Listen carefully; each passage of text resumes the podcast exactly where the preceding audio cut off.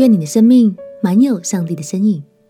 以斯帖记读完了，朋友平安，让我们陪你读圣经，一天一章，生命发光。今天来读以斯帖记第十章，关于上帝兴起以斯帖和末底改来拯救犹太人的历史故事，在上一章有了美好的结局。今天我们要来看的，就是以斯帖记的最后一章。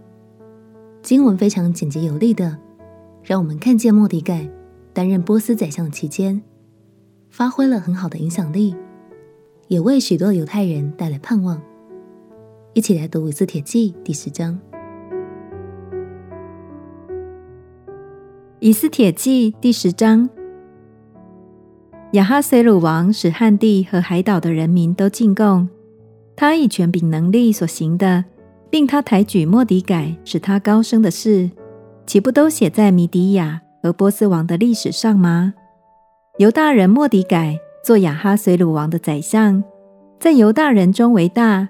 得他众弟兄的喜悦，为本族的人求好处，向他们说和平的话。莫迪改虽然位居高位，但他没有像哈曼一样滥用自己的权力，反而使波斯王国更昌盛。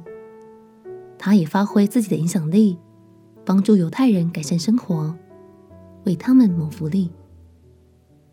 莫迪改的德政。也都被详细记载于波斯王国历史上，荣耀神的名。感谢神，他在不容易的时代兴起了以斯帖和莫迪改，彻底翻转了犹太百姓的命运。虽然整卷以斯帖记都没有出现“神”这个字，但相信我们从头到尾都看见了神的身影，也感受到他满满的爱。读完以斯帖记。代表我们读完了所有的历史书，你真的很不简单哦。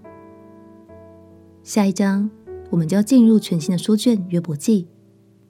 圣经要带领我们透过约伯大起大落的生命经历，来思考我们与神之间的关系，也要让我明白神奥秘的爱哦。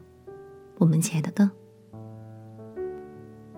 亲爱的耶稣，谢谢你帮助我读完了一次《铁记，也求你使我生命。处处都有你慈爱的身影。